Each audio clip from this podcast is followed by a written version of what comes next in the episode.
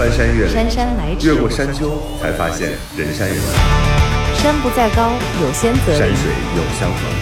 山山得酒从过山到过山，依旧是老朋友依旧是老朋友。豫州丁丁张，陪陪你过山渡渡河，发发牢骚，发发牢说骚说，心里话。心里话。生活就是爱过一个又一个人。过一座又一座山，这这里里是过山情感脱口秀，我是豫州。我是丁丁张。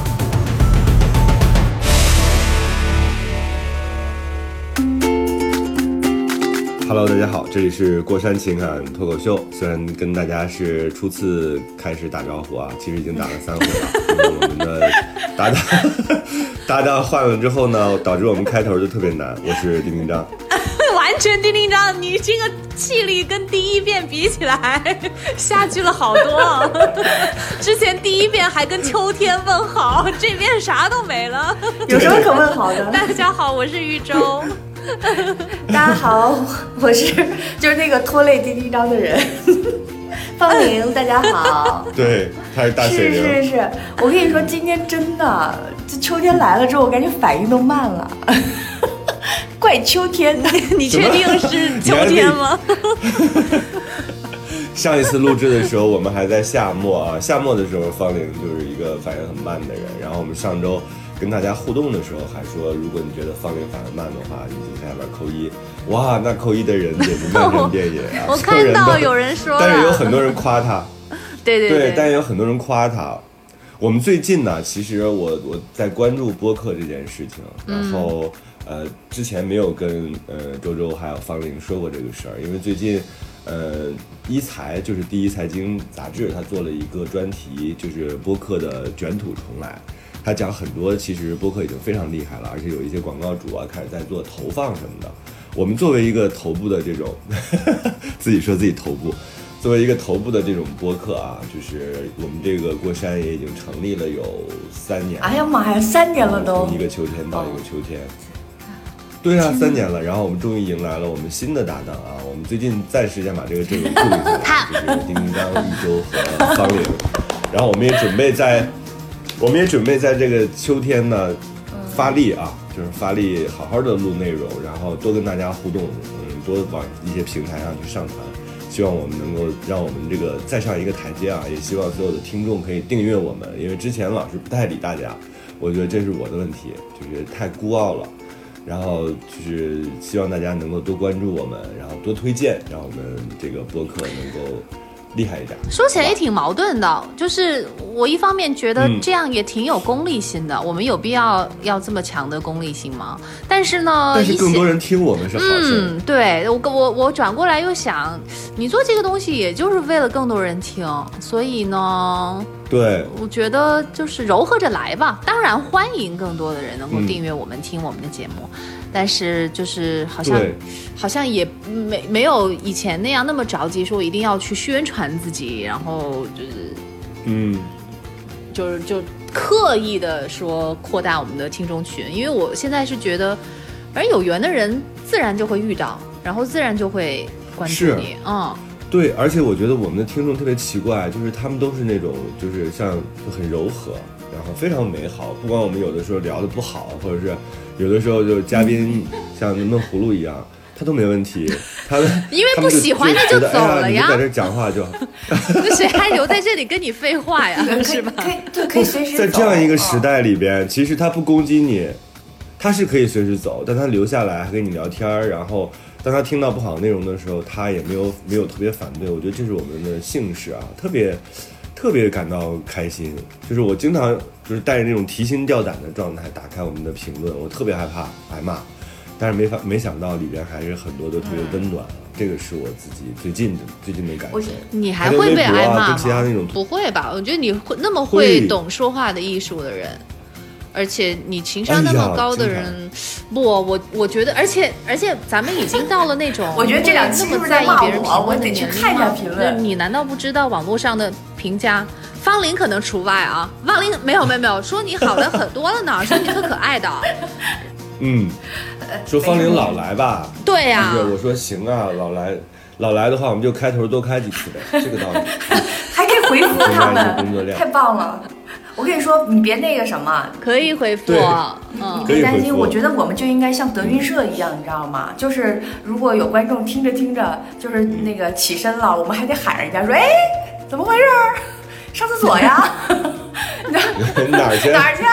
还回来吗？票可不退啊！”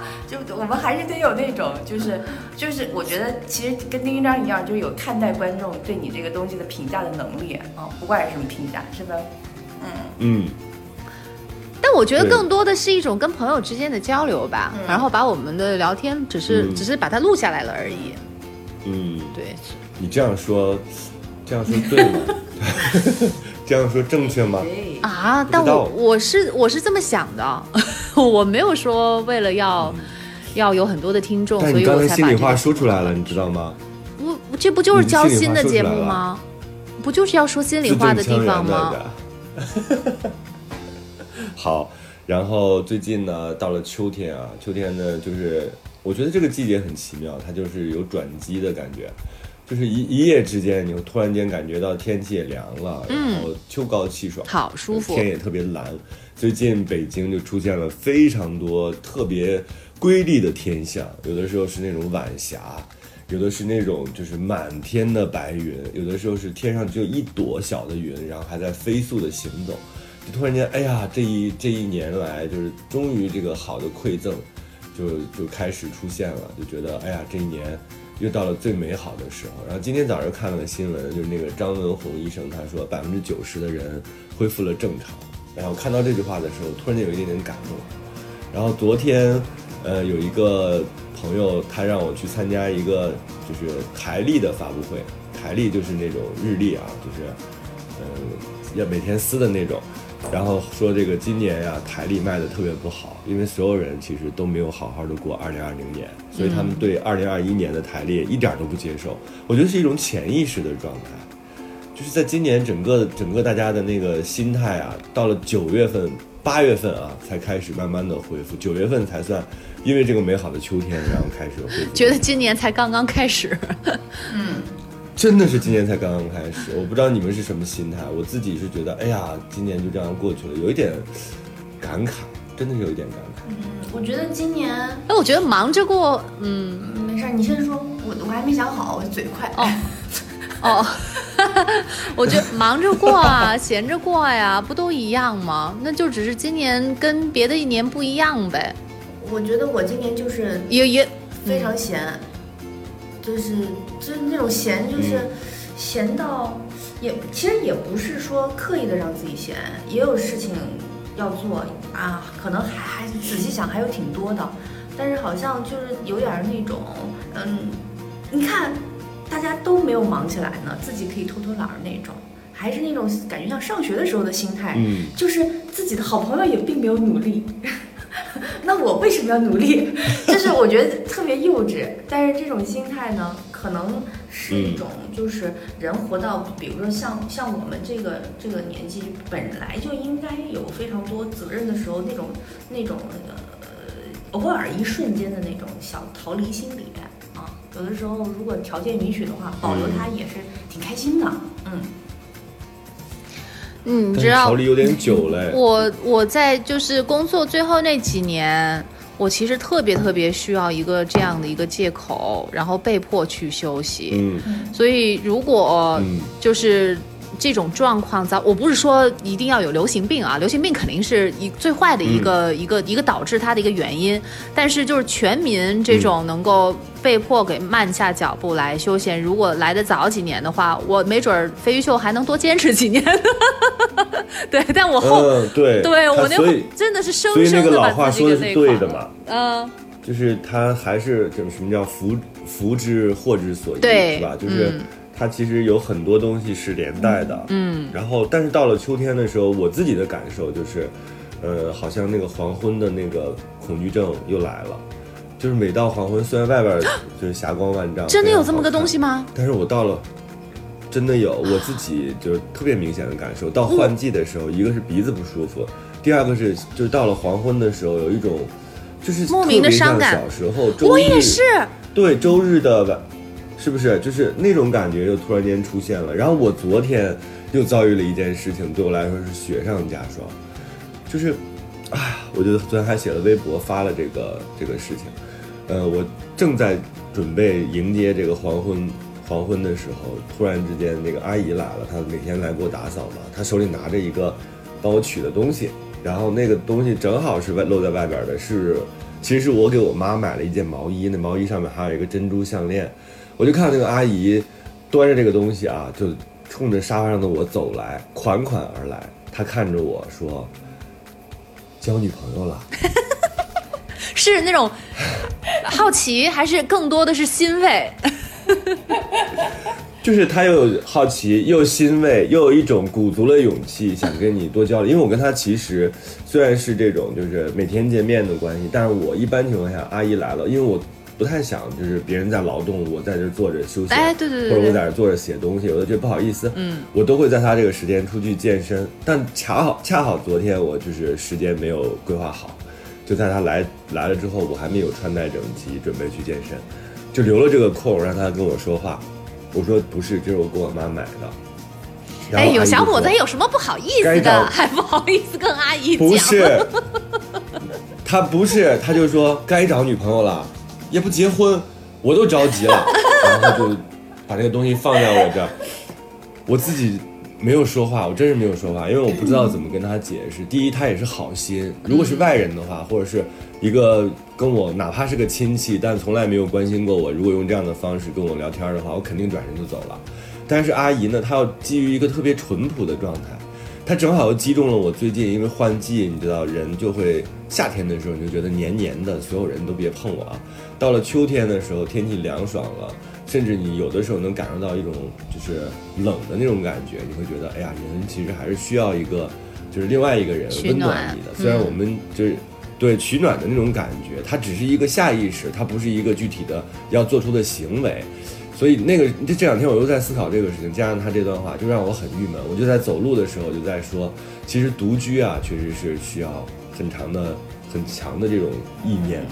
因为你不仅要面对自己的这种黄昏孤独症，你还要面对所有人对你的质疑。你像阿姨对我的这种看法，我觉得我自己特别想回她一句：我说结婚特别了不起吗？还是？但我觉得我这样呢，又显得很矫情。就是人家只是关心你一下，或者是无意中伤害了你一下，但是我觉得我被冒犯那个感觉真的是。阿姨知道她她引起。我昨天在那走了一个小时。阿姨知道她引起了这一期节目吗？就他 连锁的反应。不知道。他不知道，对，但是他一定能知道我当时没有回他的原因，就是我不舒，我不太舒服。啊，所以阿姨知道他有冒犯到你是吗？他不知道，他就是只是觉得我为什么没有回答，他肯定能感受得到。然后张雷就跟我说，他说我就把这个事儿叫告诉了张雷，张雷跟我说，他说你要提醒阿姨一下，就是不要让她随便跟你讲这种话，因为你们毕竟天天见面。但是我又觉得。我跟他天天见面，也未必会聊事情，我又觉得没有必要把这个事儿摊开了跟人家说。说阿姨，我并不想结婚，结婚不是我的第一选择，或者说结婚就是这件事情，我觉得没有必要跟他聊那么深。所以我这一期特别想聊一聊独居，还有就是当你面对这样的善意的善意的冒犯的时候，你怎么办？生活就是爱过一个又一个，再翻过一座又一座山。这里是过山情感脱口秀，我是一周，我是丁丁张。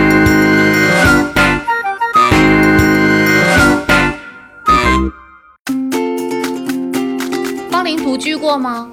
哎，我是方林现在就是独居，而且我独居还哦，你没有跟父母住在一起？我爸妈是偶尔来，因为他们毕竟是在老家，然后呢，大概一年其实也就是。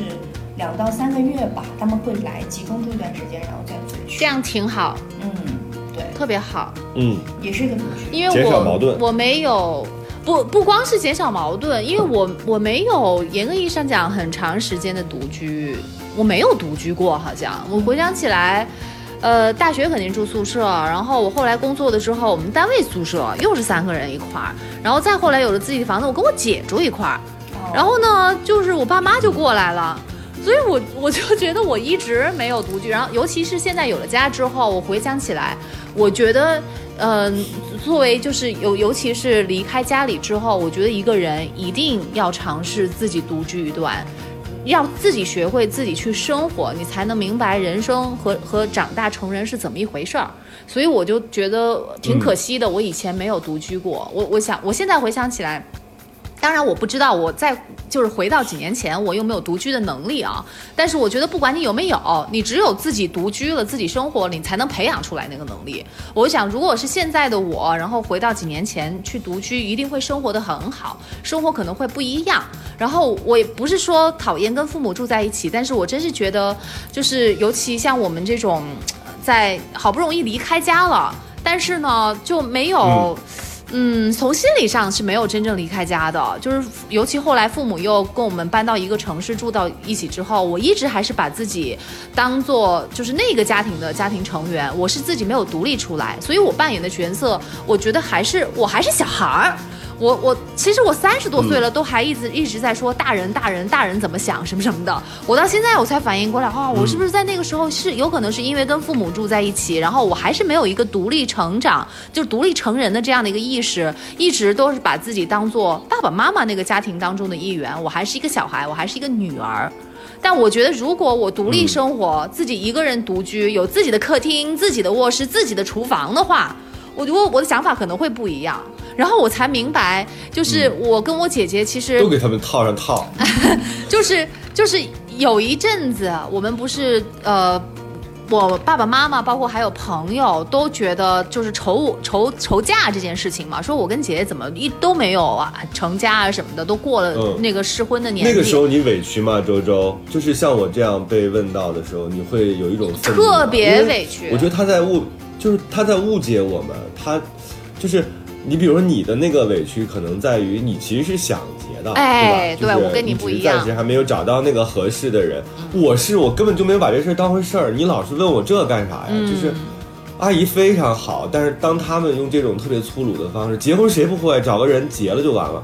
但是，就是我不知道为什么，就是昨天就很愤怒，加上又有那个新闻，不是有一个人他在就是台湾的艺人三十多，他自己独居在公寓里，然后摔倒了，就磕到磕到后脑勺，然后也不是后脑勺，就磕到就是脑袋，然后后来不就心梗就去世了。啊，然后看了那个新闻，加上昨天的这个事情，他是一个演过偶像剧的，就是杨丞琳的初恋吧，应该算是，王洪就是生一个挺挺算知名的，我我还挺爱看挺知名的艺人，我就在想，哎呀那个，节目的，天对，然后然后就就有很多人就会在下面说说，你看一个人生活其实是不容易的，所以我昨天是几种情绪交织在一起，因为我也摔过。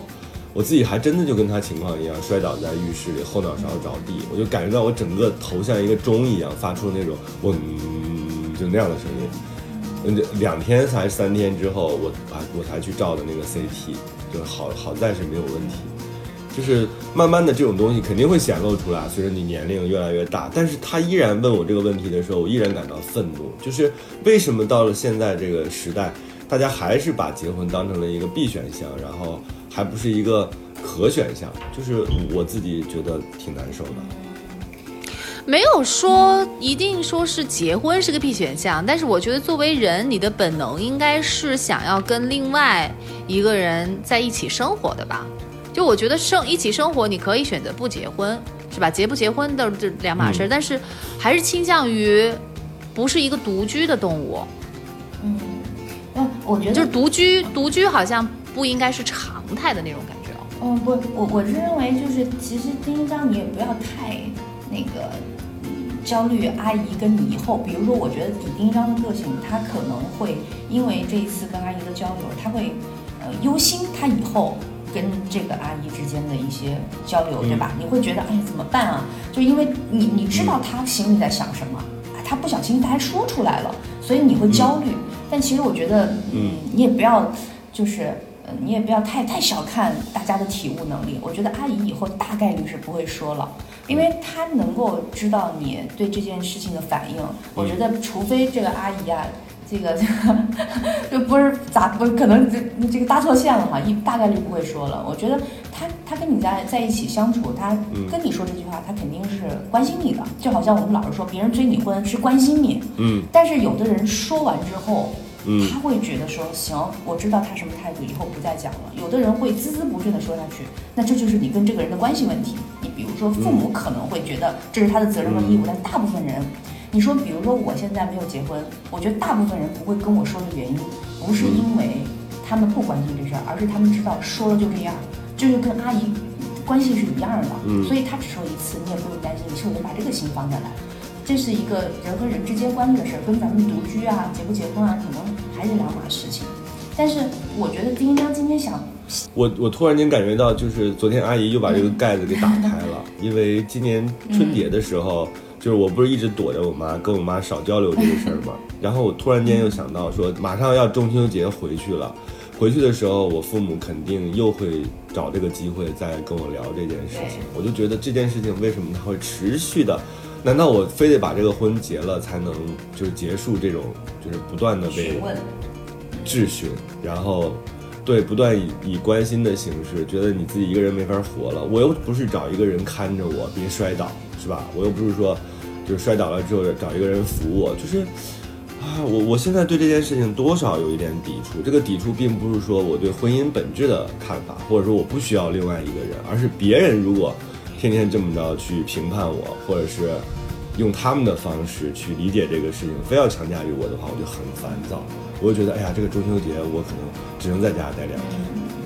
阿姨大概率就是我们生命当中的大部分人，他们对我们的关心，到这句问话得到一个答案为止了。但是，比如说我们可能更多的需要去面对的是那个不断质询的人，其实就是像你刚刚说的，我们的爸爸妈妈，因为这是他们放不下的事情。嗯对吧？阿姨可以打扫完卫生就走，但是爸爸妈妈不可能啊。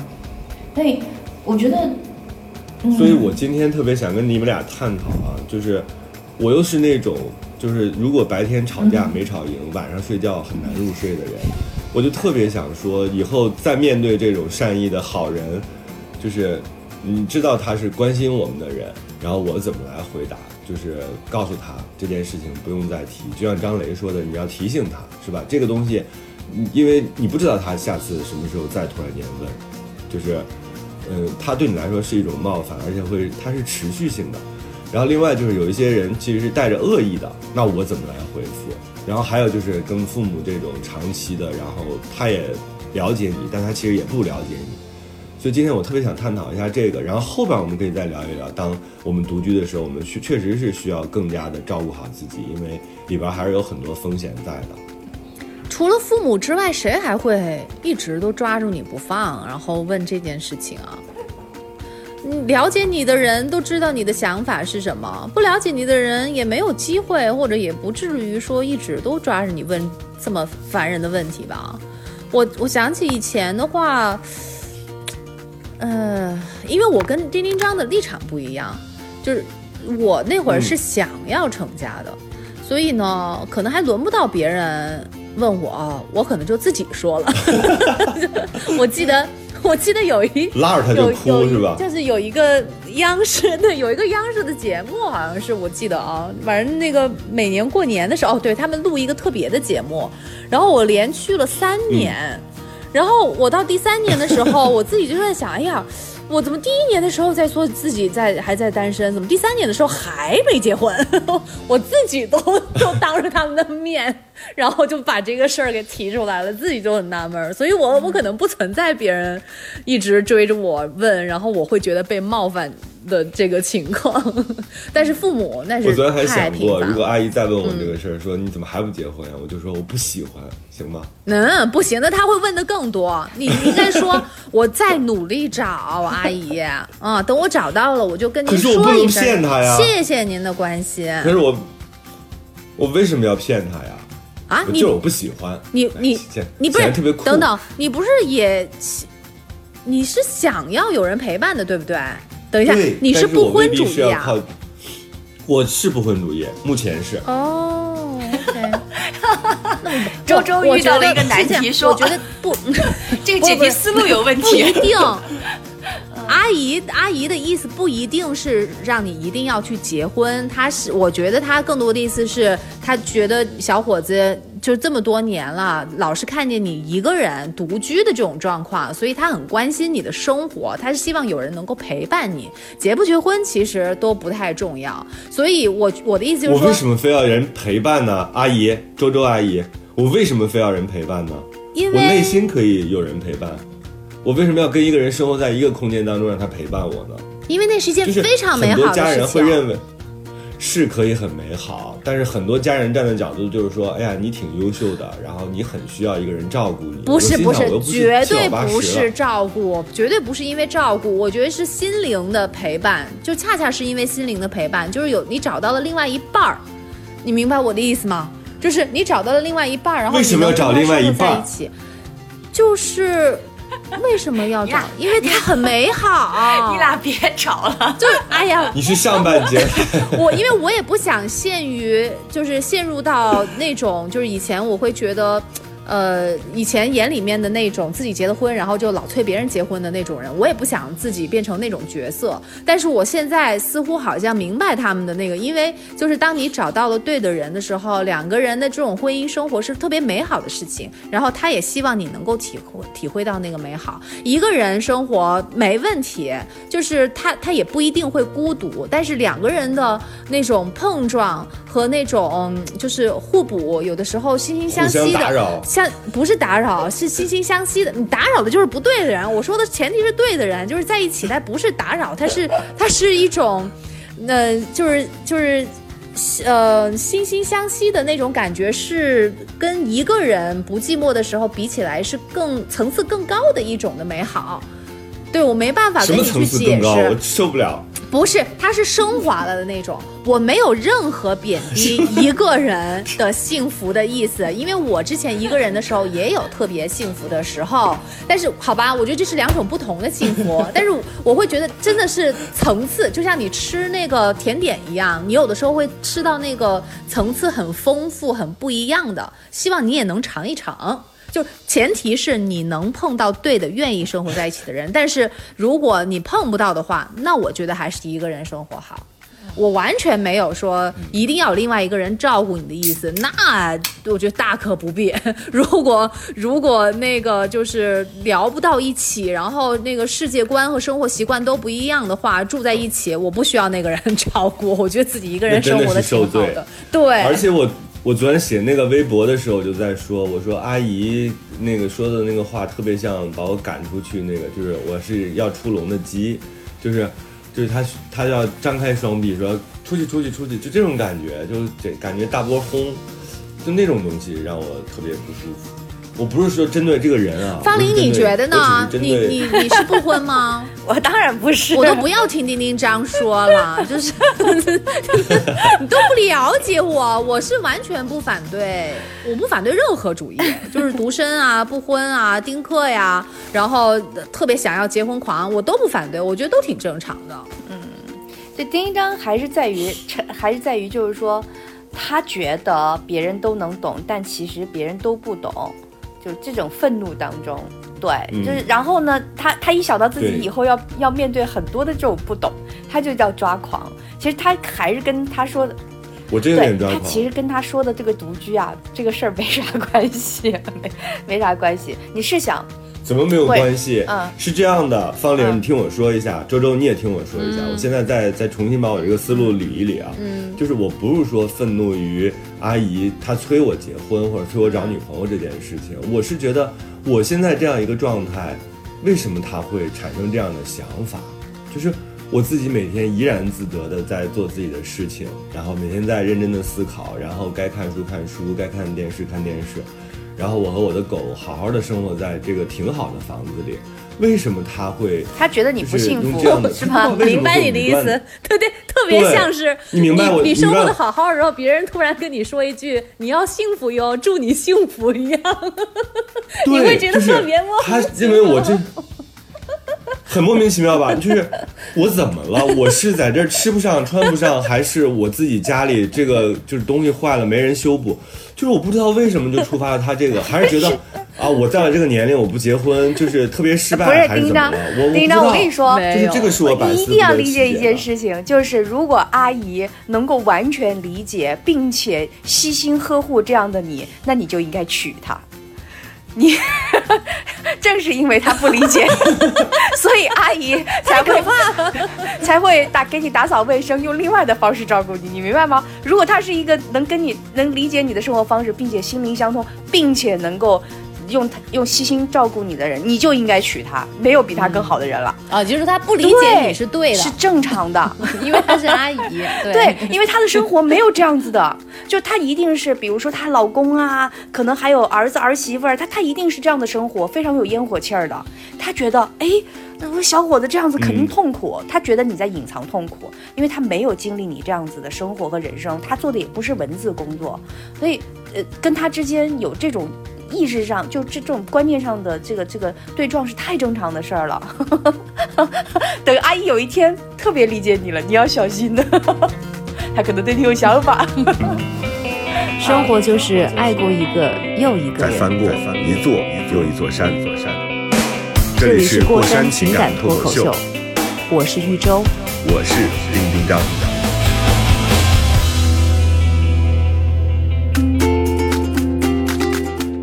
还有一个人，你知道有多么可怕？是当时在我这儿送酸奶的一个小哥，然后他就加了我的，当时是加了微信，因为要订奶什么的。后来这个小哥呢就逃离北上广回老家了，嗯，自己开始做那种，反正就像有点网络销售的那个意思。然后这个小哥呢，他平时也会发一些那种，就是有病呻吟、无病呻吟的，反正就那种图文什么的。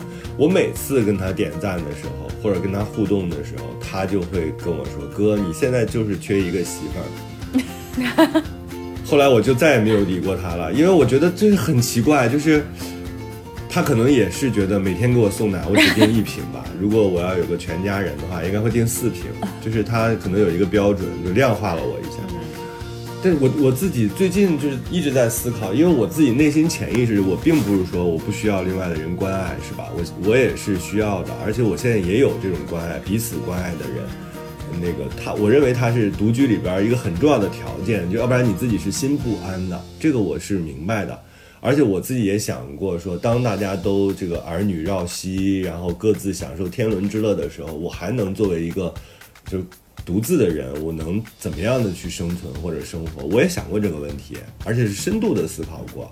尤其是到了现在这个年纪和秋天，就这个季节，我会就是思考这个事情。但是当别人开始跳出来说这个事情的时候，我内心其实是不愉悦的。我觉得特别想跟他们沟通，特别想跟他们去描述一下，或者我也想问一下他们的心情，到底你们是站在一个觉得我房子特别大，我这个人很优秀，没有人要。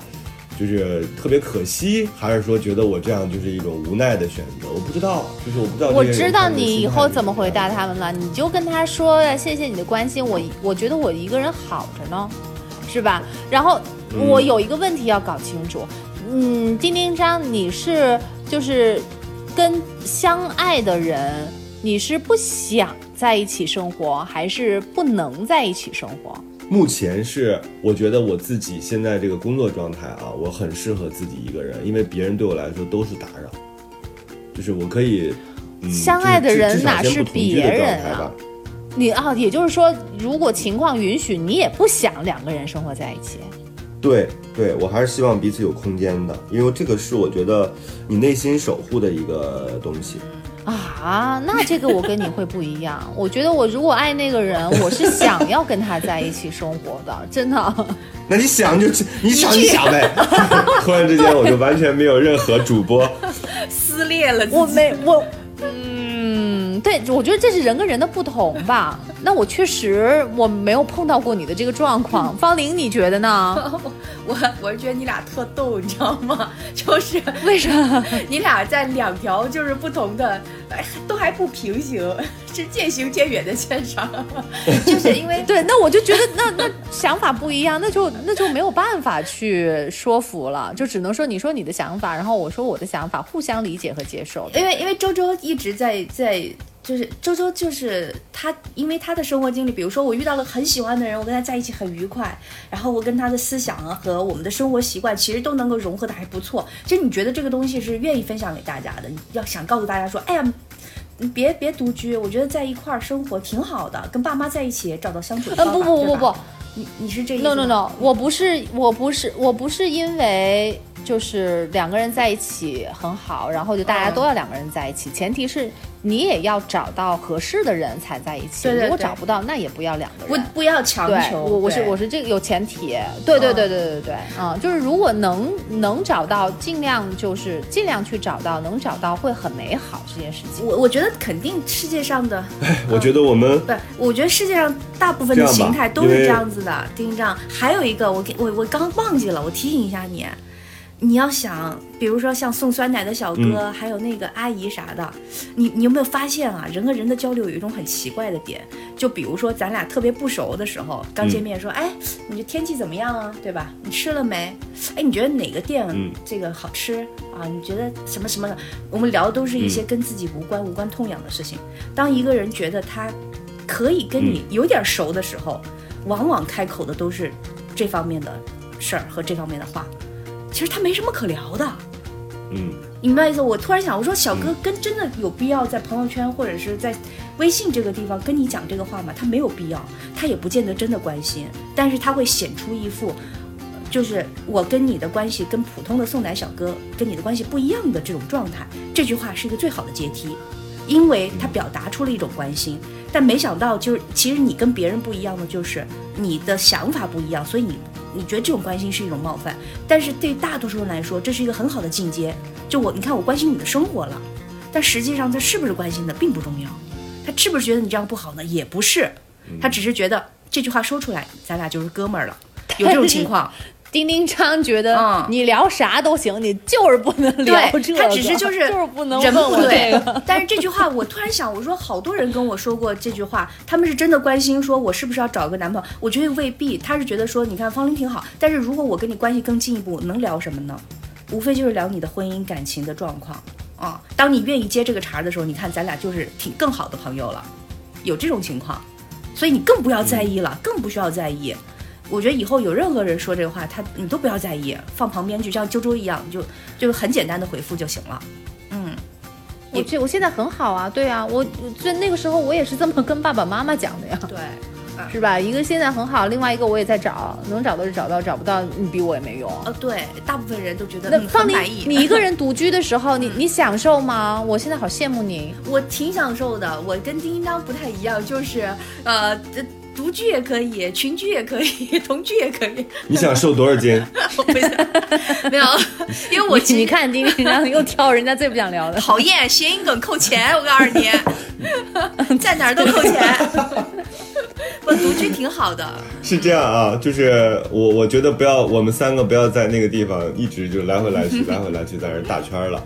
我昨天写了一个，我说既然聊到了独居的品格，我就写了十件事儿啊，我们可以把这个跟大家分享一下，因为未必所有人都看过我那个微博。我说第一个点就是你要知道自立啊，不是因为独居才有的品格，就是自立这件事情是在任何情态下都是必须具备的，就是不管你是不是爱着别人，别人是不是爱着你。你都要心里有数，就是找到那种足以支撑自己生活的这种能力，而且不要相信有什么救世主，你自己的天敌就是自己。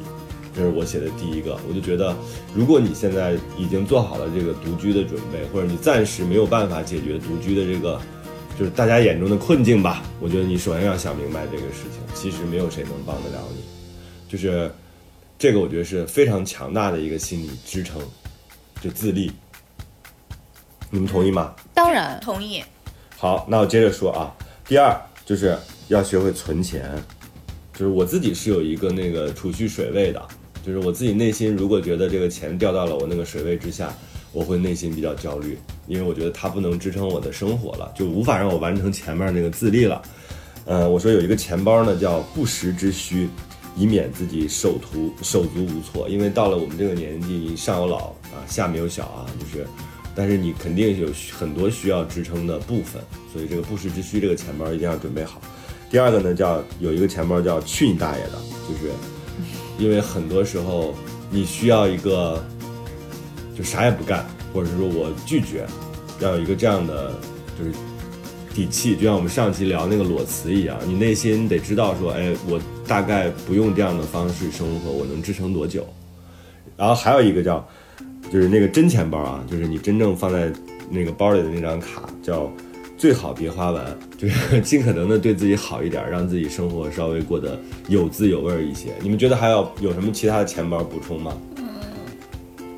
我这个这方面我是混乱的，理财线我觉得得要。有自己的爱好，嗯，自己就是做起来让自己开心的事情，这个我也有，嗯那就差不多了。我写还了十条呢还会做饭，就是会 会享受那个美食。因为我现在发现，就是食物能够给人带来很大的幸福感。对，很很基层的那种那种满足，不能一直叫外卖，对吧？嗯，嗯，对你，因为做食物就是它是一个过程，那个过程，对我今天中午就会自己做，嗯，嗯，还有就是你有没有那种方玲，你有没有那种每天都会联系的人？作为独居的你啊，应该具有的一个品格，就是你要有每天联系你的人，尤其你又不上班，对吧？你如果是一个正常的上班族的话，你每天你的同事至少能知道你今天来没来，就是你是是不是一个正常的状况。这是就是如果你方玲，咱们现在用一个特别极致的情况，如果你自己突然间在家里晕晕倒了，然后你多长时间能有人发现你？我跟你说，我跟你说，我这个是我这几年想的最多的问题，真的。我觉得这个事情是我嗯觉得独居对于我来说最恐惧的事情。啊、我我我觉得独居很快乐，嗯但是的的确确有很多情况你是不能预料的。但是我就觉得人独居，你一定要嗯保证你是一个社会型动物，这是不一定是社会型的，它可能不是联每天联系人，就是说你必须要保持，无论你是在家工作还是出门工作，你要保持跟这个社会的连接，不能断。我我我就很怕，比如我的个性其实是那种独居独居会很容易自己沉溺的那种人，自自闭了。了，所以我我其嗯。实是不适合独居的，我应该适合像周周说的一样，就是尽量能够更融入到呃呃其他跟其他人生活的快乐当中。但是因为现在情况没办法，哎像老友记那种，对对对，但是现在哎多想过对然后或者是未来未来我们共享养老，就是嗯。每天早上起来敲敲门，周周还活着吗？活着呢，就是这去，你的！他应该有我这种轮不到你敲门，我每天早上在阳台上放声歌唱，不是周周保证你第一个听到的是我的声音，不需要你敲门来判断我还在不在。关键是关键是早丁一章自己要住一层楼，多你知道吗起床？他那一层楼都不能有人，这个好可怕。我们都只能所有人，为什么他自己要住我自己一层楼？因为他要彻底独居。你知道我我我独居的话，我现在也有这种，就方玲你说的这个担心，我也有。我就是每次喝完酒回家的时候，我都会把所有的这个火呀、门呐、我都会摸一遍。就是你喝多了之后，你反而更加细心了，因为我特别担心失火。然后第二个呢，我就是我每次喝完了酒之后，躺在床上，我一定在床头放一杯水。让我自己稍微缓一缓，然后我头一定是侧着侧着睡，我害怕自己如果突然间吐了，堵塞了自己的啊，呼 是会那样的，真的是会那样的，嗯，所以千万不能趴着。对，我一定要让自己侧着睡，然后在这个睡觉之前一定要确认自己没问题。然后我的狗也是，它也很警觉，但凡我喝了酒，它就跟着我寸步不离。我洗澡，它就在浴室门口；我去那个房间的这个呃化化妆间去擦脸，它就在那个旁边，他一直跟着我，就是形影不离的。我觉得他自己有这个危机的意识，我自己有这个危机的意识。我自己在想，如果我晕倒在家里的话，应该发现我的还是阿姨，就是因为 对，呃，在咱们这不讲那么极端的事儿哈，但是我觉得。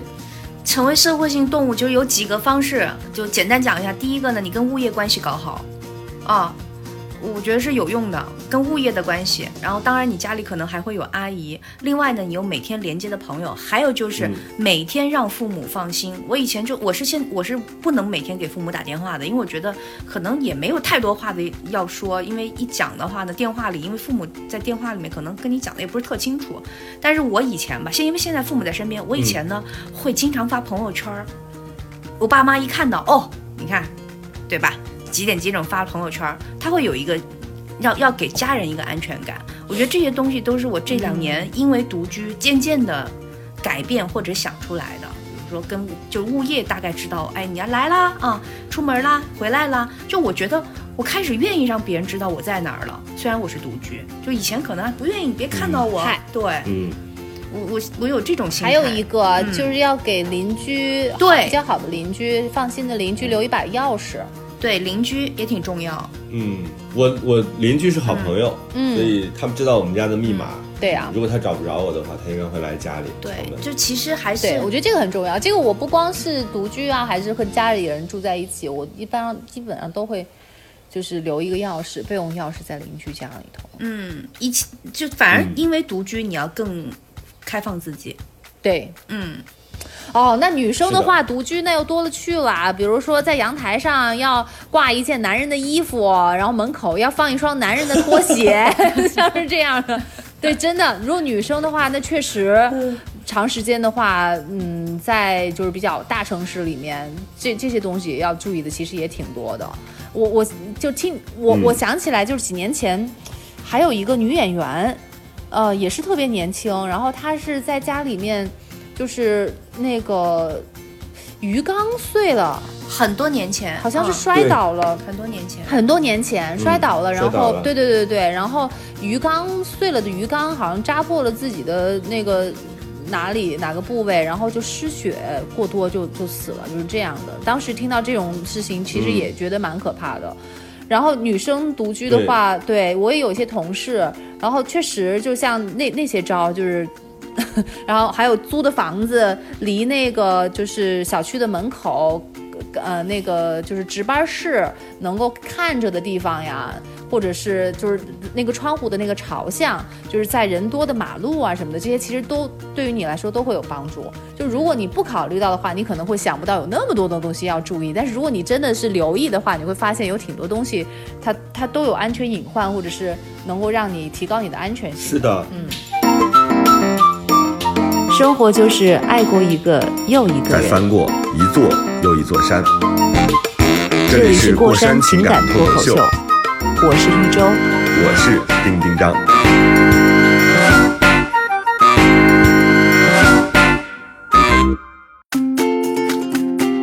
而且我觉得除了坏人之外，家里的这个隐患啊，其实需要解决。我觉得现在很多年轻人不太在意，比如说你租了一个房子，那个插座呀，啊对，那个热水器，真，还有包括啊，我有好几例好朋友都是不是好朋友，就是那个朋友都是出现了什么情况呢？因为那个做的那个浴室，啊他用的玻璃不好，他在这个冷热交替的情况之下。就导致那个玻璃的那个墙爆碎了，碎了之后就把它割伤了。你像一个人裸体站在这个浴室里边，突然之间那个玻璃爆裂，那可能就把你的背啊、什么血管啊就给你割开了，然后就血丝呼啦的就去看急诊去了。这种其实都是独居的风险，反而我们平时不太注意啊。就是我觉得这个你需要真的要检查一下，包括这个电还有这个火，其实都是非常危险的。然后还包括像刚才我们讲的这种，洗完澡之后光着脚在家里走来走去，然后滑倒。鱼缸、浴缸，那是不是得一定要注意有一个紧急电话之类的呀？在卫生间里头。是，但是咱们现在都没有，咱们现在都没有。你看酒店里，酒店里都会有浴室旁边都会有一个电话，然后包括我们自己手机里边都应该有一个紧急的联系人，就不管是幺幺零的。还是这个急救中心的，就自己要了解这些东西，这才是独居的。那个就是那个 Google 啊，或者是 Alexa 这种东西，或者是那个国内有什么小智、小美、小什么，那个能帮你打报警电话吗？可以，但是有的时候就是用叫什么“书到用时方恨少”，他们就是特别傻。你喊他半天，他给你放首歌，你说你生气不生气？躺在那儿，躺在血泊当中，说小小爱小爱小爱，帮我放一首歌，不帮我打个热那个求救电话，他给你放一首歌，这首歌的名字叫《求救电话》，你疯了，就是别别别，我现在房间就有小爱同学呢，我待会儿问问他。没有，我觉得这些东西对呀，试一试。你家有小爱同学吗？有有有。你试试，你说你说小爱同学帮我打他万一真播出去了咋整啊？你喊，那我试试看哈。打个不是你帮我叮叮张的电话，这样这样。嗯小爱同学，嗯，哎，等一下啊，小爱同学。哦，他是他是小杜，他是小杜，对不起，喊错了。等一下，喊小度小度小度，帮我打个电话。什么没有开通动电话技能？那你赶紧开通哦。等一下啊，这个哎，那这个功能是可行的，对不对？呃这个可行的对，它你开通，但是我你看，这就是这样的，就很多年轻人，因为现在很多独居的是年轻人，他们其实会用什么小爱呀、天猫啊。对啊然后包括小度，嗯其实只要自己去想一想，就把这个事儿提上日程，真的把它当事儿做，这个东西很简单的啊。你看我有，但是能解决的。对，你就设置一个。设置一个，对啊，因为你独居，你真的有可能你滑倒了之后你自己起不来，那这个时候怎么办？你手机也不在身边，那用喊的怎么办？嗯，所以在洗手间可以放一个，然后客厅、卧室都各放一个。嗯，要给自己一个这种，就是，呃，就是帮助自己的这样一个空间我觉得。这种安全意识，其实，在你不不仅是独居啊，我觉得就是自己开始生活之后，不光是在家里面，就是在外面怎么样去防范，然后有一些什么要注意的地方，这不是一直都要伴随的吗？对。所以我觉得也不只是不仅仅真的不仅仅是独居的那个什么，你就是跟别人生活在一起，那也有家人不在的时候呀，对吧？也有你一个人可能出事故喊不到的时候嘛。所以我觉得这这些东西其实都是常态，你一定生活当中要考虑到的。我跟脑脑有的时候在一起，然后我就跟他说，我去楼上，或者是我去地下室，或者是我去外面做什么事情的时候，我我有的时候是好像是半开玩笑，但其实我也是认真的。我说我十分钟之后如果我们回来，你要出去找我啊，就是这样的。因为我有的时候嗯在外面，我要我要锯木头啊或者什么的，然后用的其实什么台锯啊、电锯啊，这这种东西，其实你不小心的话，其实挺哦危险的。对，他又不能时时刻刻都在我旁边。那我有有的时候我就会跟他说我去干什么，然后什么的。然后他有的时候也会可能时不时他中间休息一下，也会在门口那儿看一眼啊或者什么的。像这种其实都都得要、要注意这种人身的安对全。嗯，嗯，我还写了一个品格，就是要有好朋友，就是那种推轮椅能够推你的，就是你如果摔到腿了，你行动不便的时候，哎呦，你是不我自己就在想，太多我？生活当中，不是啊，因为这个东西就是你父母不在身边嘛，人其实一般情况下，我有一个朋友，就是因为他自己去买花的时候摔伤了自己的脚踝，天哪！呃，他就跟那个那那个男男男孩就天天推着他，就产生了非常强烈的爱情，后来就结婚了，啊，我就是我大学的时候我还烫伤过脚面呢，那那伤到连鞋都穿不烫伤过脚面和 烫伤过脚面和那个骨折是两个概念，那个真的是要坐轮椅的，哦，而且要要这个接骨头的话要做手术，就是你要在床上，就是他们之看起来只前是脚踝那么一点点问题，完全没有之前就没有到那爱的火个花是吗？没有到结婚的那个地，步有有火花，只是没有到结婚那个地步。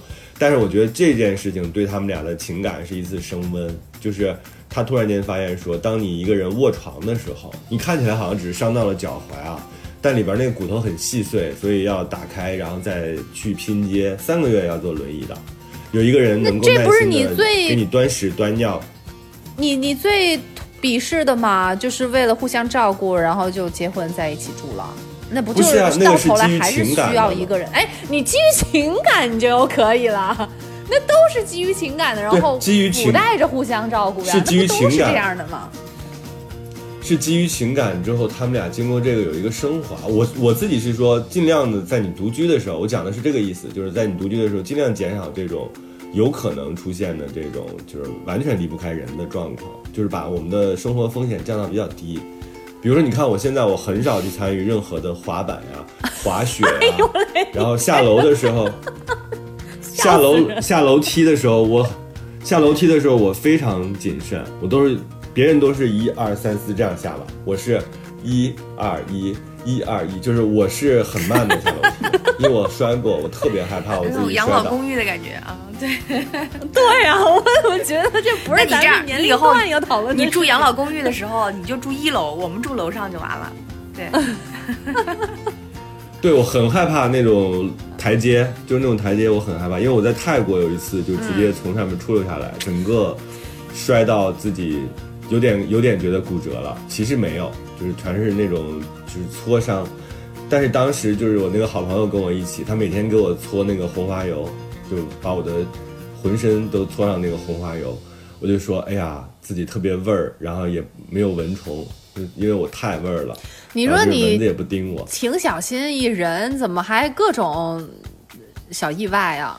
我就是一我就是那种很急脾气的人，我特别想快速到达目的地。然后那天正好又下了雨，所以我就说在独居的时候一定要给自己所有的，就是尤其是这种啊，它不是说，呃，比如你生病你没办法，对吧？就是你那个呃生病是你根本不知道的，然后但是这种外伤其实是非常缠人的，也是非常影响一个人生活质量的。你起不来就是起不来。那你有没有这样的朋友能够推着你？我自己仔细盘了一下，我身边应该有两个人可以推我，就是他们俩我看是哪两个倒霉的朋友我跟你说，就是 就是被你相中了？就是你的阿姨，不会，我不让他推。就是我说的这个，就是我以。前还有可能翻零，自从阿姨问了那个问题之后，绝对不可能。好吧，我我觉得这一期也差不多了，就是我们其实让大家帮我消解了一下愤怒啊，然后其实我也不愤怒，我只是有一点有点困惑，我为什么就是我这样认真的生活还会被人这样去评判啊？然后另外呢，也给大家送了一些关于独居的一些呃所谓的品格，其实我觉得不管是不是独居，这个品格大家都要养成，就是要有一要有很多的那种自我保障的体系，让自己生活的相对安全一些。嗯哎，我我突然又想到啊，就是嗯不知道说的对不对啊？就是如果你心里头真的没觉得的话，你怎么会那么在意别人问了这一句呢？就如果你真的很幸福的话，那别人说什么，那就让他说去呗。我自己的快乐你不懂，你不自知，那是你的损失。你为什么那么在意？就是多少天了，然后还要跟我们用我们的时间来讨论。哦，OK，还要讨论。你昨天然后发生，你昨天就决定了今天要聊这个了，就是给你多大的一个影响啊！没事儿，周周，这就是他的课余我作业自己也在。分析，我也哦，那对，就他他他他一定会想通，就是就这世界上其实 但很多人都是随嘴一说的。对呀、嗯，希望是吧？我我只是觉得，嗯，我我自己昨天也在想，是因为我太在意这个事情，所以才反应这么大吗？嗯我后来你就是分析过我发现不是。嗯我很在意，但我不是因为我不是因为他戳中了我让我很愤怒，我是在思考这个事情，而且我这个愤怒并并不是那种就是那种生理上的愤怒，我只是一种思维上的一种愤怒，就是为什么会出现这样的状况，仅此而已。嗯，所以不管大家这个现在是什么样的状况啊，就是作为一个人，作为一个个体，你不被理解是非常有可能的，也有可能就是被人误解，甚至。